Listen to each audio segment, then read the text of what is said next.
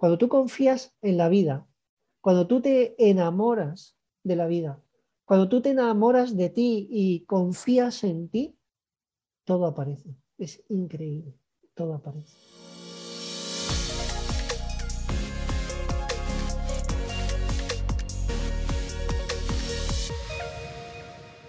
What up people, bienvenidos a un nuevo episodio de Factor Esencial. Gracias por ser parte de esta familia que día a día crece más y más. Y eso no solamente gracias a ustedes, sino también a nuestros invitados, a esos invitados que sin duda alguna vienen a enseñarnos y vienen a dejarnos un poquitico de cada uno. Y hablando de esos invitados, hoy tengo a uno definitivamente muy especial, para mí, un invitado que sin duda alguna nos va a llenar de paz y de serenidad, ya que su sola presencia inspira tranquilidad. Está con nosotros un gran ser humano, una gran persona, un ser que ha dedicado gran parte de su vida a inspirar y a empoderar a miles de personas. Se ha convertido en un referente para muchas de las personas que lo seguimos y que nos identificamos con cada uno de sus videos. Está con nosotros desde España, Big Rampal. Big, gracias de todo corazón por aceptar esta invitación y bienvenido a Factor Esencial. Bueno, muchísimas gracias a ti por la invitación. Me siento súper afortunado y muy, muy honrado y agradecido de poder estar aquí y compartir este espacio con, todos vosotros. Así que gracias, gracias de todo corazón, gracias. La alegría es, es mutua, sobre todo para mí. Eh, creo que me he conectado con cada uno de tus videos. A veces creo que estamos como que en una, en una sociedad que va demasiado rápido y cuando va uno haciendo scroll y se, y se, encuentra uno con contigo, se encuentra uno con un pedacito de, de, serenidad en medio de tanta distracción. Qué bonito es poder encontrar ese, ese silencio y de cierto modo como que encontrarnos en la voz de, de, alguien tan, tan sabio y te agradezco por eso, porque uno muchas veces como que hace el contenido y no sabe el poder que tiene y que puede causar en los demás. Y creo que eso es lo que has causado en mí. Y cuando vi esos videos, le dije a Mónica, la productora del programa, Moni, por favor, contacta a Vi que definitivamente tiene que estar en el, en el programa, tiene que estar aquí en Factor Esencial, porque eso que siento yo, yo sé que la comunidad de Factor Esencial y las personas que nos siguen, que nos ven, que nos recomiendan, lo van a sentir al igual y de todo corazón. Gracias por aceptar esta invitación nuevamente. Gracias. Bueno, me gustaría como que empezar preguntándote quién es Big Rampal, pero no ese desde el hacer, sino desde, desde el ser, ese ser humano que, que definitivamente como que no, que no vemos mucho. Vale. Bueno, pues mm, buena pregunta. Fíjate, eh, yo me invento a Big Rampal en el año 2012. Es decir, yo era, entre comillas, ahora también soy normal, pero bueno, por decirlo así, era una persona normal, gerente de empresa, profesor de universidad. Y, tengo ahí como una llamada interna muy, muy fuerte eh, para cambiar mi modo de vida y mi estilo de vida. Y a partir de ahí entro en una práctica de crecimiento personal con distintas herramientas, una de ellas la más poderosa para mí o la que más me ha impactado a mí, la que más me ha transformado y la que más me ha, ayudado, que es Kundalini Yoga. Y cuando empecé a practicar Kundalini Yoga, pues eh, tienes la opción de pedir tu nombre espiritual y lo pedí. Entonces, eh, cuando me llegó era Birrampal y la verdad es que conecté muchísimo y sentí como una llamada muy, muy fuerte a transformarme. Y una forma de transformar mi identidad también era transformando mi nombre, ¿no? Para dejar un poco de ser quien era y romper ese apego a esa persona, pues que la verdad tenía una posición súper cómoda, tenía mucho reconocimiento tanto en el mundo de la empresa, en el sector industrial, como en la universidad. Pero en realidad lo que yo sentía internamente es que no estaba conectado con mi esencia. Es decir, tenía una vida súper cómoda, eh, una vida bastante interesante, muy activa, pero había una desconexión entre ese modo de vida y lo que yo realmente era, lo que yo realmente sentía que, que le daría un sentido a mi vida. ¿no? Y eso me impulsó pues a, a crear esta nueva identidad y, y a conectarme con mi esencia y mostrarme tal y como soy, sin tener que, sin tener que que, no sé cómo decirlo, pues sí, sin tener que aparentar, ¿vale? Sino siendo auténtico, siendo auténtico, dándome la oportunidad de ser auténtico y, y desde ahí pues relacionarme no solo con las personas, no solo con los seres humanos, sino con, con la vida. Escuchando una de tus entrevistas y como que en esa misma búsqueda por querer conocerte más. Yo creo que ya había escuchado esta historia, sobre todo de, de, tus hermanos, de que estaban diciendo que hay quien va a quedar con la empresa porque tu papá ya estaba próximo a partir. Eh, tomas la decisión antes de que, de que tu padre fallezca, de cambiar tu vida, digamos, esto inspira de cierto modo a no querer, mm, no a decirlo terminar, pero mm. querías como que romper ese mismo ciclo porque de cierto modo te había reflejado en él o qué te inspiró a hacerlo. Claro, es, es muy buena la pregunta. Fíjate, eh, yo la relación que he tenido con mi padre ha sido súper bonita. Nos hemos llevado muy bien, hemos trabajado juntos, pero sí es cierto que, que he vivido un poco la vida que mi padre tenía diseñada para mí en base porque teníamos una empresa, yo tenía ahí el rol de hermano mayor, la continuidad, y entonces eh, no, no, había una conexión entre lo que mi padre sentía que quería para la familia y para mí y lo que era realmente mi esencia, ¿no? Entonces, efectivamente, yo siento que, que mi padre va a morir y, hablo con él unos meses antes y, se lo comento le, tal cual, ¿no? Le dije, papá, siento que, que vas que vas a morir y, que sería bueno que antes de que te fueses vendiésemos la empresa, ¿no? Y bueno, pues él me miró como diciendo, esta es una de sus tonterías y... Pero al final de la conversación él me dijo, haz lo que quieras, ¿no? Y eso yo me lo tomé como un mandato y, realmente eh, pues, pues es súper curiosa la historia porque vendí la empresa, se firmó la firma de la empresa el 31 de julio del 2008 nos fuimos de vacaciones súper contentos todos y a la vuelta de vacaciones estalló la crisis de Lehman Brothers. Eso fue en el 2008, finalizando 2008, empezando 2009, que fue una crisis mundial que también aquí en los Estados Unidos fue caótica. Sí, sí, fue terrible. O sea, la, la empresa se habría arruinado si no hubiese sido comprada por un grupo financiero italiano que la sostuvo. O sea, muy curioso todo. Entonces, efectivamente, cuando, cuando mi padre se va, pues yo siento como esa libertad de haber cumplido mi misión con él y, siento una llamada interna muy, muy fuerte y, lo dejo todo, o sea, dejo esa vida y, empiezo pues a practicar yoga, a formarme en constelaciones familiares, en antroposofía, en coaching transpersonal, es decir, empiezo con una inquietud de conocer más y de entender más qué es un ser humano porque yo hasta ese momento de mi vida había sido una persona. ¿Qué es lo primero que cambia en ti una vez empiezas a cambiar? Discúlpame que te interrumpa. Sí, pues, pues yo creo que es esa conciencia de dejar de ser persona. La, la palabra persona viene del griego y persona significa máscara. Es decir, que cuando decimos que somos una persona, en realidad estamos haciendo referencia a que en el teatro griego se usaban máscaras para representar personajes. Y yo he sentido que durante mucho tiempo de mi vida he sido una persona, es decir, he actuado con una máscara representando un personaje.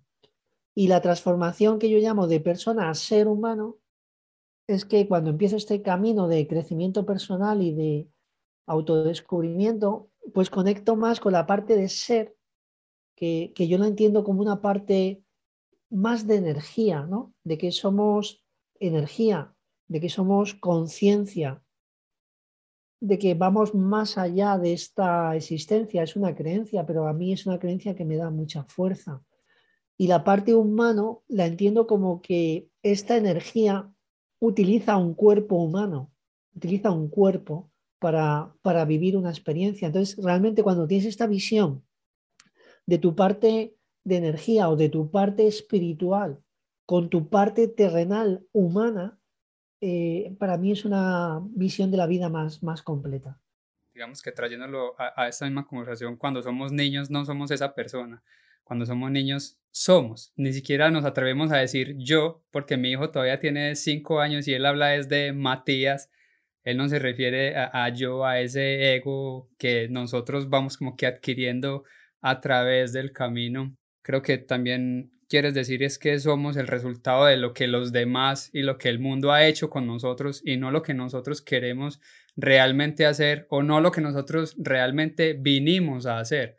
Porque yo creo que en ese caminar nos vamos permeando de nuestros padres, nos vamos permeando de la universidad, nos vamos permeando de las culturas, de las sociedades, de lo que vemos día a día y nos olvidamos como que de nosotros mismos. ¿En qué momento empiezas a descubrirte? Porque yo sé que obviamente cambiaste el, el ser empresario a hacer toda esta transformación que vemos hoy en día, pero escuchando esa misma historia, decías que tuviste que quedarte en esa empresa porque había un contrato que te obligaba a permanecer en la empresa durante dos años, y no estoy mal.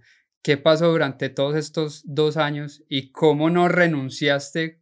O sea, y tomaste como que la ruta fácil, porque es lo que vemos hoy en día. Hoy en día decimos, no, renuncio y listo, y miren ustedes qué hacen con la empresa. Y tú, por el contrario, te quedaste ahí, pero ya estabas asumiendo esa misma transformación. ¿Cómo fue como que ese, ese transitar? Pues mira, fue, para mí fue como una bendición y, y, fue una oportunidad porque cuando se vende la empresa tengo que firmar un contrato de tres años de permanencia. Tres. Con lo cual, si yo me iba de la empresa, pues tenía que pagar una indemnización, creo que era de un millón de euros, que es un poco el precio que me pusieron. Entonces, eh, claro, durante estos tres años hay una transición en el modelo de gestión y, yo prácticamente no tenía capacidad ejecutiva. Es decir, lo único que hacía era como ser representante legal, pero realmente ya no estaba con la capacidad plena de tomar decisiones porque los nuevos dueños además tenían una estrategia diferente para el desarrollo del negocio. Y fíjate que esto fue súper tentador, porque en realidad estaba cobrando un sueldo de CEO y no hacía nada.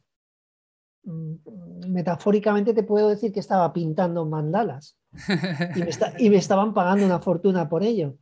Pero fíjate, tener el coraje cuando tienes esa posición económica tan alta y cuando no tienes presión ni estrés en el trabajo porque realmente eh, tu papel ha cambiado y simplemente estás como representante legal de un grupo financiero, pues dar el paso y decir, porque fue muy tentador, ¿no? Pero yo tuve como una visión estratégica de decir, no, utilizo estos tres años para formarme. Y entonces en estos tres años que estaba con la empresa, pues cuando terminaba mi horario, me iba y, y empecé todas las formaciones que te he contado, ¿no?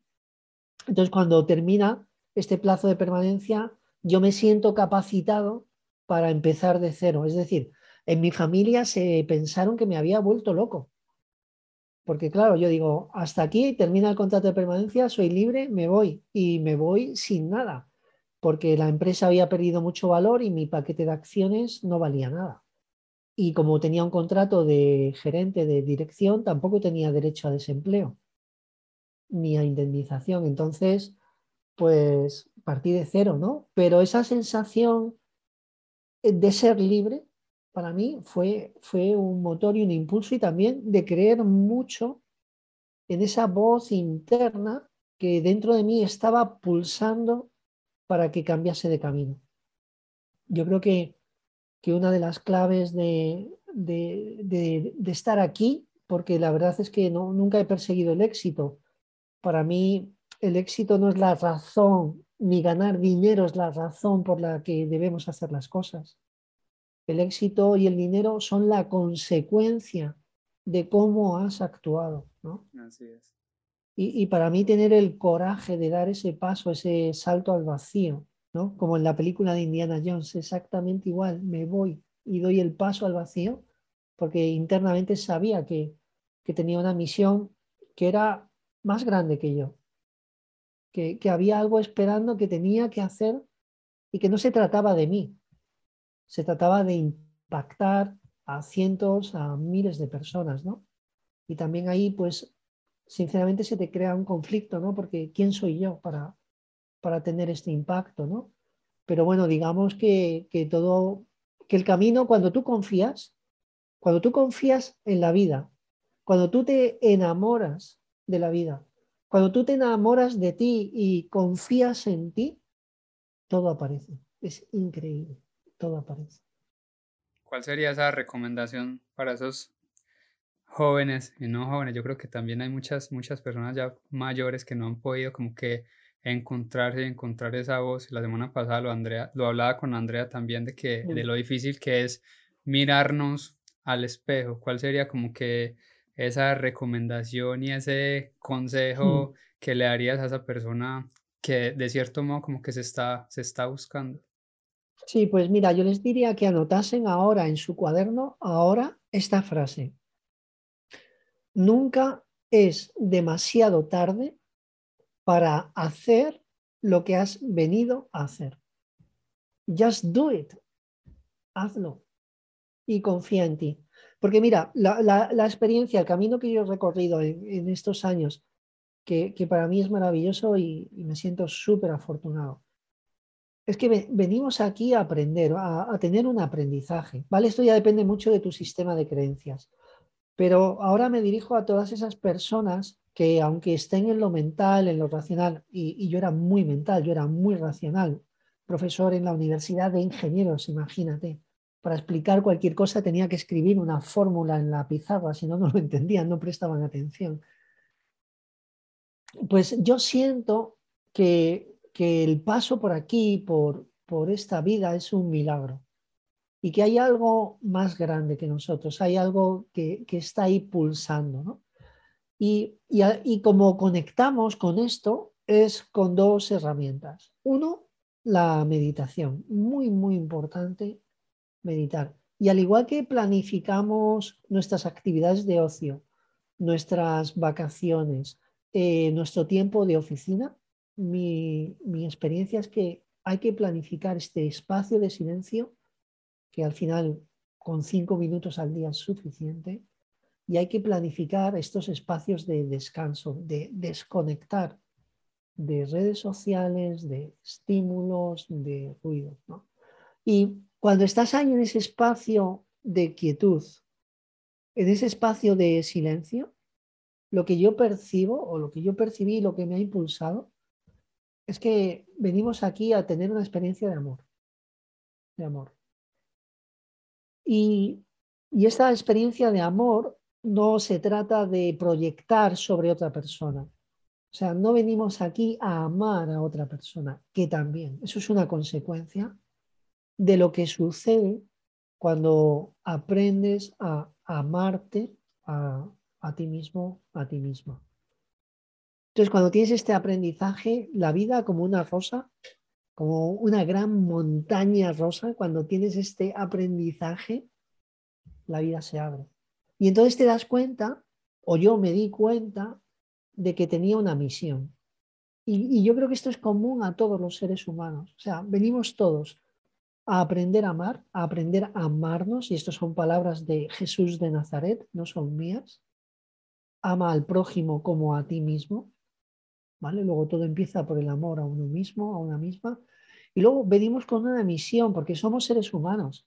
Y nuestra misión tal y como yo lo siento, es ayudar a los demás, es poner esta capacidad de amor que tienes para ayudar a otros seres humanos. Y cada uno tiene un don, cada uno tiene una cualidad.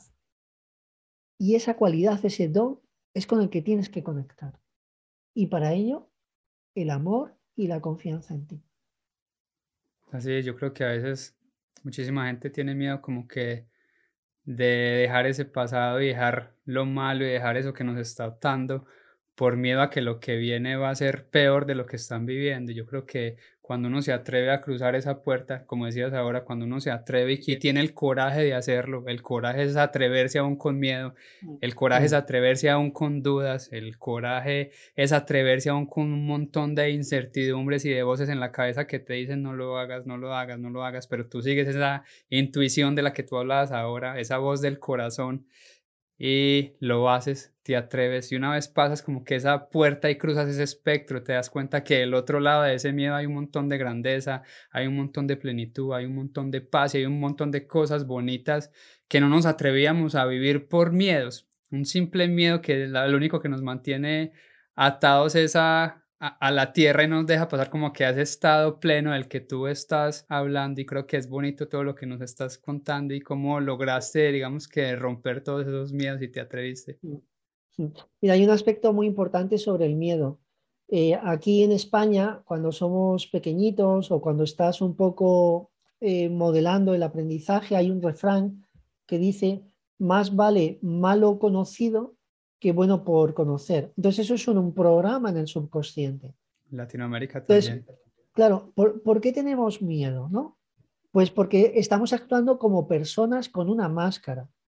Entonces hay un apego, a, un apego de pertenencia. Es decir, lo que nosotros anhelamos es que las personas de nuestro entorno, nuestros familiares, nuestra pareja, nuestros amigos, nuestros compañeros de trabajo nos quieran y nos acepte. Y por eso, si no estamos conectados, nos inventamos un personaje que lo que anhela es ser querido, pero no es un personaje en esencia verdadero. Y esto crea mucho estrés. Entonces, este conflicto interno, la verdad es que consume mucha más energía que la energía que tenemos que poner en la confianza y el amor a uno mismo. Y cuando te das cuenta de que dentro de ti está todo, y mira, vuelvo, me viene ahora otra cita de Jesús de Nazaret, está en Lucas, eh, no recuerdo si 13, 7 o algo así, que dice, mirad, el reino de Dios está dentro de vosotros. Y es que realmente cuando nos paramos a pensar y a leer las palabras de, de Jesús de Nazaret, encontramos que lo que dice Jesús de Nazaret, lo que nos dicen ahora en la neurociencia, lo que dijo Buda, lo que está escrito en los Upanishads, es todo el mismo mensaje con distinta forma de construir las frases, ¿no? Pero no es fácil, no es fácil. ¿Cómo, cómo empezar a romper esos, esos apegos, esas cadenas que nos atan no solamente a las personas, sino también a las cosas y al pasado? Mm. Así es, así es. Pues a través de la meditación. Yo creo que esa es la herramienta que, nos va a ¿Qué tipo de meditación? Cuando meditas, digamos, cuando, cuando meditas tú, Vic, ¿qué tipo de meditación usas? Eh, yo practico Kundalini Yoga, súper poderoso. ¿Eso es a través de, sonidos o cómo funciona el Kundalini Yoga? Sí, tenemos meditaciones que son en sonido, eh, cantando mantras y otras meditaciones que son en silencio, dependiendo de, lo que queramos trabajar o potenciar.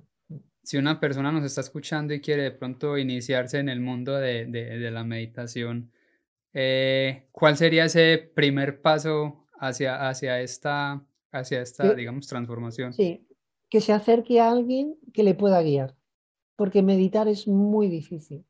Necesitas mucho tiempo, mucho esfuerzo, mucha disciplina y tener a alguien que tenga experiencia y que puedas estar a su lado o escucharle, es como, wow, no sé, es como meterte en la selva y con un guía que conoce perfectamente por dónde va el camino. ¿no? Te vas a ahorrar muchos pinchazos, muchas decepciones, mucha frustración y la verdad es que al principio yo recomiendo que es lo mejor es acercarse a alguien que te guíe. Escuchando también una de tus entrevistas, eh, dijiste algo que la verdad me, me, cautivó muchísimo y creo que eh, hace parte como que también de ese mismo crecimiento espiritual constante en el que, en el que has venido viviendo, por el que has venido transitando y decías que encontraste el sentido de la vida. Para ti, ¿cuál sería ese, ese sentido? Pues mira, el sentido de la vida es ser tú mismo en todo momento, ser auténtico, ser verdadero y mostrar tu vulnerabilidad. Es decir, yo aquí puedo tener una imagen a lo mejor de una persona espiritual o más elevada y mira, no, soy un ser humano exactamente como tú y siento y tengo mis emociones. A lo mejor la única diferencia es que estoy muy consciente de ellas y que he desarrollado herramientas para transformar esa energía a mi favor. ¿Qué tipo de herramientas? Cuando hablas de herramientas, porque ya, ya has mencionado varias veces durante toda esta conversación herramientas, ¿cuáles son esas herramientas que ya, ya pues estoy ahí como que, que me meto en ellas? Para mí la meditación y el sonido del gong. el, el gong es súper poderoso, porque para las personas que tienen dificultades de meditar, el, el gong, con la gran capacidad que tiene de crear tonos y armónicos, te lleva al espacio de meditación en 90 segundos. Entonces también como tiene una gran capacidad de transformación. Digamos que el sonido del gong lo que va haciendo en la primera fase es desconecta el neurocortes, toda la actividad del neurocortes la desconecta, con lo cual todo lo que esté vinculado al personaje se queda como dormido o en un segundo plano y a partir de ahí el sonido te pone en contacto con el límbico. Y en el límbico está nuestro campo emocional, ¿no? Están esas experiencias emocionales que, que pueden estar ahí más a un nivel subconsciente. Y si te entregas a la experiencia, te lleva al cerebelo, al reptiliano. Y ahí es donde tenemos anclados los hábitos inconscientes. Entonces digamos que es una forma de entrar profundo en la mente para transformar o cambiar algo que de manera consciente no somos capaces. ¿no? Y para mí la meditación de Kundalini Yoga y el Gong son los dos grandes vehículos de, este tiempo.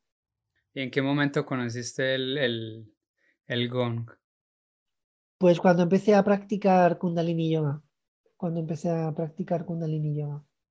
Pues para, para poner en contexto, digamos que a la gente, ayer en la noche, cuando llegué a la casa, que ya me iba a acostar con mi esposa y con mi hijo, puse unas de tus listas de reproducción y de tus, de tus grabaciones que tienes en tu canal de YouTube y la verdad que fue una experiencia bien bonita. Si llega uno a, a ese estado de, de, tranquilidad del que, estás, del que estás hablando. Creo que en una de tus entrevistas también escuchaba que porque son frecuencias que nosotros también tenemos dentro de nosotros y una vez como que nuestro cuerpo empieza a sentir esas frecuencias como que se pone al mismo nivel. ¿Cómo funciona esto? Porque sabemos que hoy en día que ya está comprobado por la ciencia y todo.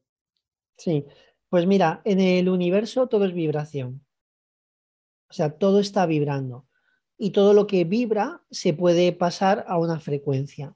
Algunas frecuencias se pasan a un lenguaje musical que tiene una estructura, una escala, y a eso se le llama nota.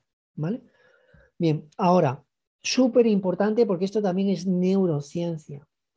Cada pensamiento que tenemos emite una frecuencia.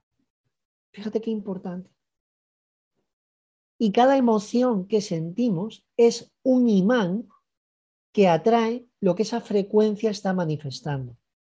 Y a esto le, llamo, le llamamos que tenemos el poder de crear nuestra realidad a base de frecuencias.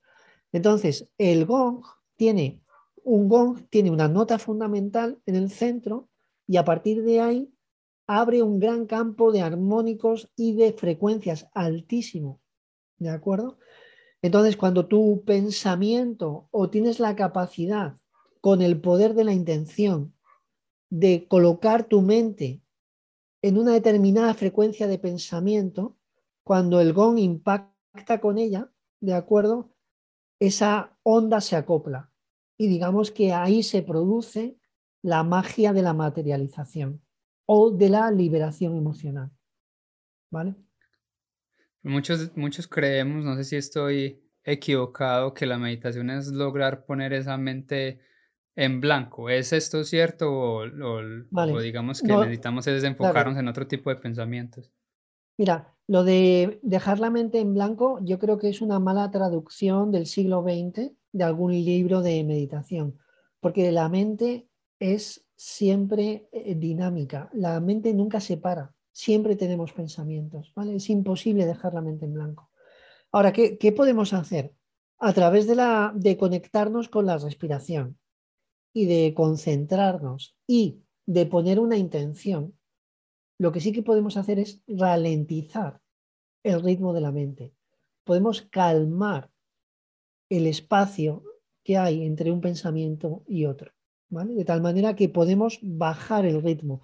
Por eso es tan importante que meditemos sentados o en quietud, porque la mente y el cuerpo están súper conectados.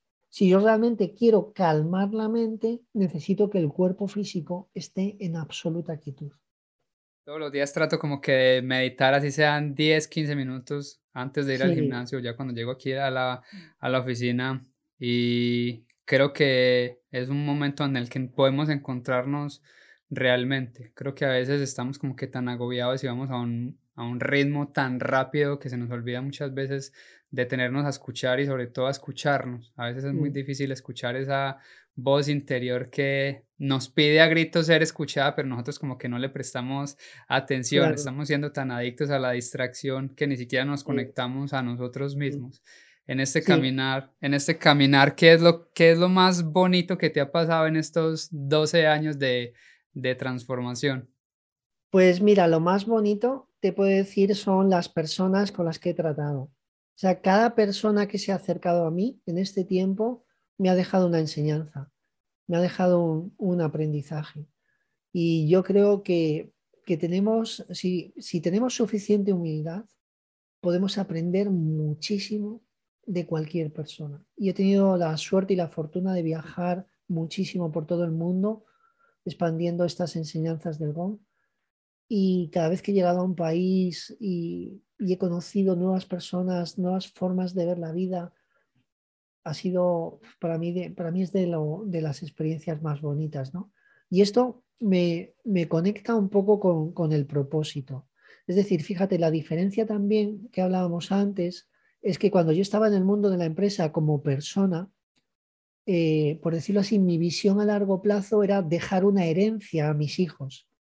Es decir, acumular dinero para dejárselo a mis hijos, ¿no? Y y antes de dejar la empresa me di cuenta de esto y hablé con mis hijos y les dije, mira, no os voy a dejar nada. El día que me vaya no vais a tener dinero de mi parte. Entonces ahora que estáis a punto de decidir si queréis formaros, decidme dónde queréis formaros y yo te lo voy a pagar. Te voy a dar todo el dinero que necesites para que te formes, donde quieras, como quieras y con quien quieras, ¿vale? Y una vez que hayas terminado esa formación, no esperes más dinero de mí. Y entonces me di cuenta que cuando cambiamos de querer dejar una herencia a dejar un legado, la, vida también se abre. Y entonces ya no pones el foco en el dinero, pones el foco en la ayuda, en para qué he venido, qué, puedo aportar al resto de los seres humanos y que además pueda trascender el tiempo que yo voy a estar aquí. Y, para mí esto es súper bonito porque una de las, uno de mis sueños, y yo creo que estoy muy, muy cerquita de, de alcanzarlo, es que llegue un día y vayamos al médico, en España se dice el médico de cabecera o el médico de familia, y, le, y, le, digamos, eh, doctor, eh, tengo estrés, tengo ansiedad o tengo insomnio y no puedo dormir. Y el doctor te dé a elegir entre un fármaco y un baño de gong. O una combinación de los dos, ¿no? y, que, podamos elegir, porque al final todo se complementa, pero que tengamos esa posibilidad de elegir. Y luego mi gran visión, y, también estoy ahí a pico y pala, es que cambie el formato de las viviendas, de las casas. Eh, para mí sería súper importante que en cada casa, al igual que tenemos una cocina, un cuarto de baño, un dormitorio, un salón, comedor, tuviésemos una sala de meditación, un espacio de silencio, un espacio de quietud, y que en este espacio fuese como un espacio sagrado dentro de cada casa, que cuando entrásemos ahí sabemos que hay salud, silencio, que hay quietud y que tuviésemos un gong. Imagínate un gong en cada casa. Imagínate un gong en cada centro médico, en cada centro de yoga, en cada sala de terapia. O sea, ese es mi gran sueño, ¿no? Así que por eso digo un gong en cada casa. esa sea, esas decretémoslo de una vez. vamos a por ello. Por lo menos así sea la, lista de reproducción de Big Ramp ahí sonando antes de, irnos a dormir o a las 5 de la mañana en ese estado de, de plenitud. Big, para ir, para ir terminando, si de pronto sonara el teléfono y escuchas a, la voz de tu papá preguntarle, preguntándote qué ha sido de tu vida, ¿qué le dirías? Eh, le diría que gracias, porque hoy estoy donde estoy gracias a todo lo que he vivido con él. Qué bonito eso. Y ya la última pregunta que no puede faltar aquí en el programa es ¿cuál sería tu factor esencial? Cuando hablamos de factor esencial, es como que esa esencia que quieres dejar aquí en el mundo una vez partas de este plano terrenal. Pues mira, que por encima de la materia está el amor. Y que no tenemos que perseguir tener más seguidores, que no tenemos que perseguir facturar más que otros, que no tenemos que perseguir ser el número uno en el sector. No. Tenemos que perseguir la coherencia. Que lo que yo diga, que lo que yo piense y que lo que yo haga esté alineado. Ese es el factor esencial, ser coherentes con uno mismo y sin juicio. ¿Qué más da? Si esa es tu esencia, muéstralo. Pero yo creo que gran parte del conflicto que tenemos es por el modelo de competencia en el que vivimos, ¿no? Más seguidores, más dinero, más facturación. ¿Y, dónde está el amor? ¿Dónde está la esencia? Sí, porque hemos visto a muchísimas personas con muchísimo dinero en el banco, con las cuentas llenas, pero siguen estando igual de vacíos por dentro. Exacto.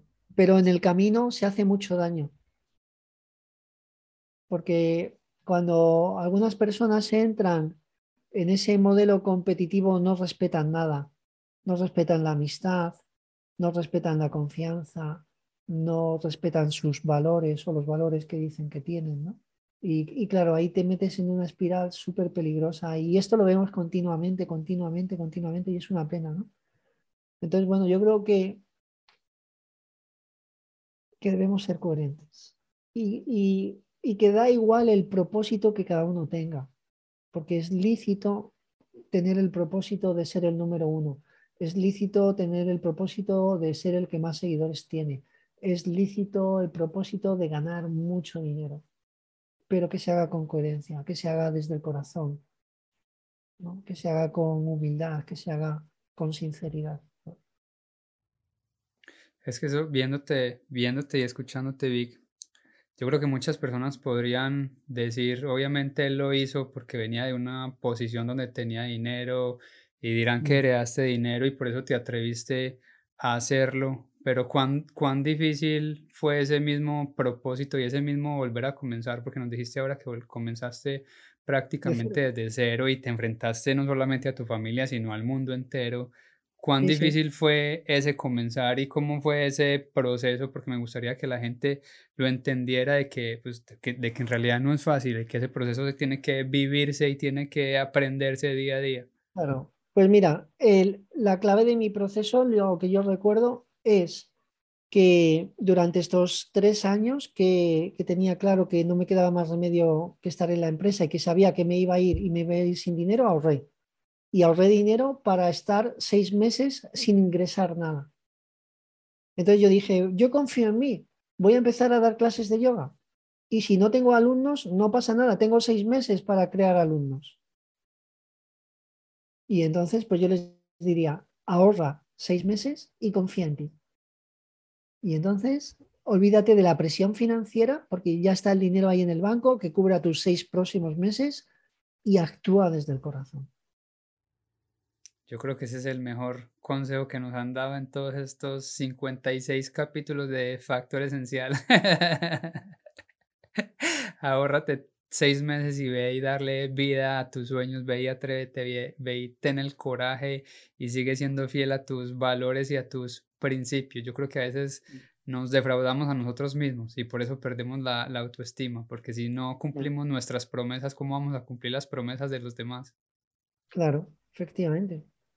Vic, de todo corazón, mil y mil gracias por haber aceptado esta invitación, por regalarnos este espacio y por venir a compartirnos un poco de, tu historia y de verdad que te auguro lo mejor. Sí espero que todos tengamos esa, ese cuarto de, meditación y si no es un cuarto entero, porque sabemos que no todos pueden tener un cuarto extra, pero sí un rinconcito de, meditación. Sí, sí, y que pongamos allí un gong, aunque sea pequeño, pero un gong. Súper importante las vibraciones, las buenas vibraciones. Ahí está. Vic, de todo corazón, mil, mil gracias y buena energía, como siempre, mucha paz. Gracias, gracias de corazón y felicidades por el trabajo tan fantástico que estáis haciendo por lo que estáis ayudando a tantísimas personas compartiendo este espacio y la verdad es que admiración profunda y reconocimiento a vuestro trabajo. Gracias, gracias, gracias. Y también gracias a todos los que van a escuchar esta entrevista y, yo estaría feliz con simplemente con tocar un corazón, con, con, ayudar a una de las personas sería ya algo maravilloso.